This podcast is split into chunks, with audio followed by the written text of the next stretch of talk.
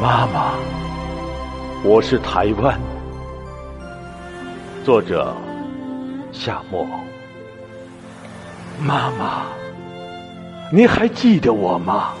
我是台湾，我是那个您不得已丢在外面的孩子。岁月轮转，时光流逝，转眼间，我和您已经分别了几个轮回。